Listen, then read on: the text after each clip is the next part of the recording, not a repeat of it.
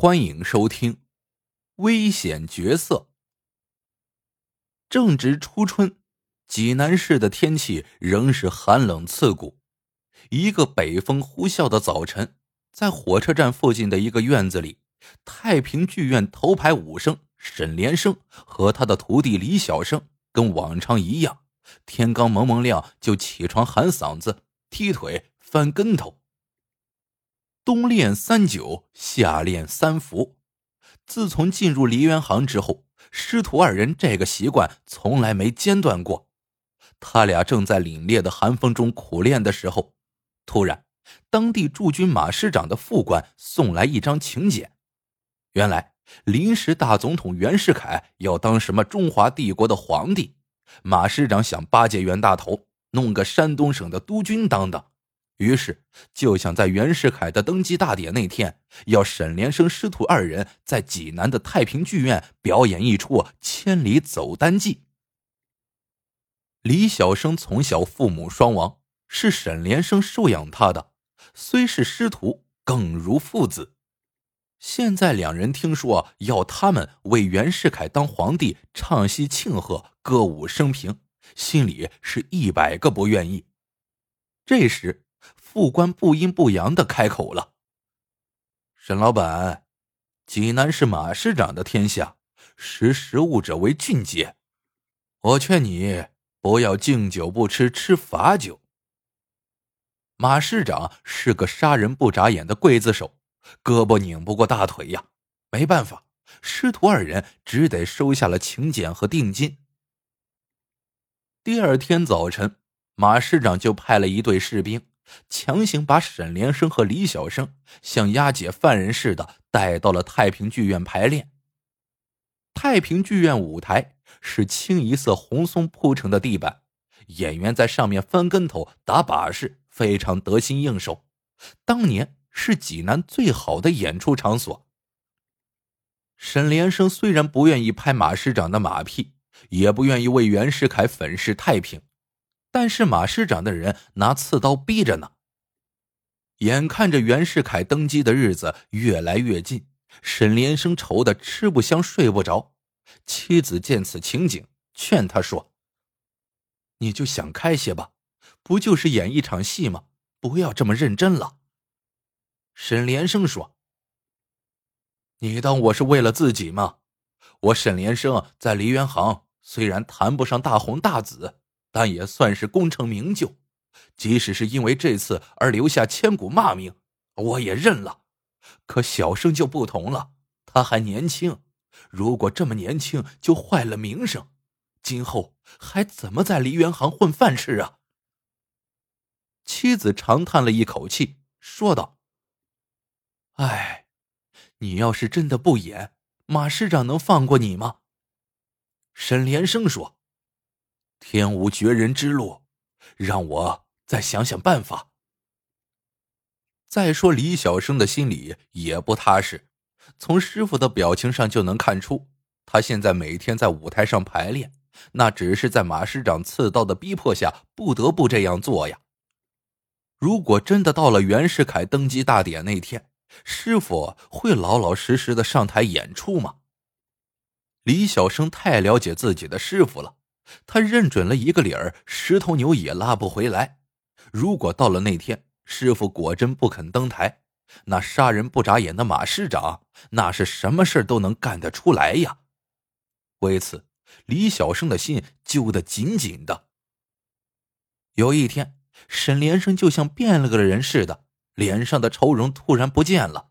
他不但每天认真吊嗓子、走台步，甚至还练起了翻跟头。这让李小生大惑不解，师傅这是怎么了？更让李小生感到奇怪的是，师傅每天吃过晚饭之后，就一个人走进后院的一间空房子里，一进去就是老半天。这个小院原来的主人是开酱菜园子的，后院那间空房子里只有几口当年腌咸菜用的大缸，师傅到这里干什么呢？一天晚上，李小生又到后院窥视，他竟然看到师傅背着一个鼓鼓囊囊的大麻袋，悄悄出了院子。袁世凯登基大典的前一天，按照马市长的安排，这出千里走单骑要进行最后的彩排。在化妆室里，沈连生突然提出要李小生扮演关公，他扮演马童。李小生一听，顿时惊呆了。这些年一直是师傅扮演关公，自己扮演马童，师傅今天是怎么了？李小生担心的问道。师傅，马童出场有一个难度很高的空翻，你都四十多岁了，能行吗？沈连生说：“没问题。”第二天，千里走单骑如期在太平剧院公演，场面空前，全城轰动。演出开始了，一阵急促的锣鼓声之后，扮演关公的李小生一个精彩的亮相。几句开场白念完，冲着后台叫了一声“马童”，扮演马童的沈连生喊了声：“来也！”在嘶鼓一阵清脆的嘶鞭声中，沈连生双腿一用力，踏上边幕旁的弹簧跳板，身体就像离弦之箭一般，嗖的一声就飞出了一丈多高。就在这时，一件意想不到的事情。发生了。当沈连生的身体落到舞台上的一刹那间，只听咔嚓一声，厚厚的红松木地板竟然坍塌了一个大洞。沈连生重重的摔倒在舞台上，他的一条腿摔断了，鲜血洒在了舞台上。李小生猛然扑到沈连生身上，哭喊着：“师傅！”这时，沈连生强忍着剧烈的疼痛。脸上竟然露出了一丝苦笑。马师长的副官顿时慌了，他立刻冲上舞台查看怎么回事。只见从舞台上那个塌陷的大洞里冲出了一群硕大的老鼠。副官探头向洞里望去，眼前的景象令他目瞪口呆。支撑地板的那些红松木方子已经被老鼠啃得千疮百孔，随时都可能坍塌。演员摔伤了，舞台又被老鼠啃得不能用了，这场演出也就不了了之了。原来沈连生在后院那间空房子的大缸里养了几十只老鼠，老鼠的牙齿跟人的指甲一样，每天都在不停的生长，必须及时剪掉。老鼠剪牙齿的办法就是不停的刻东西，以此来磨去不断生长的牙齿。原先那些老鼠都被沈连生养在大缸里，每天苞米面窝窝头喂着，却没有地方磨牙。一个多月后，老鼠的牙齿早已变得长长的了。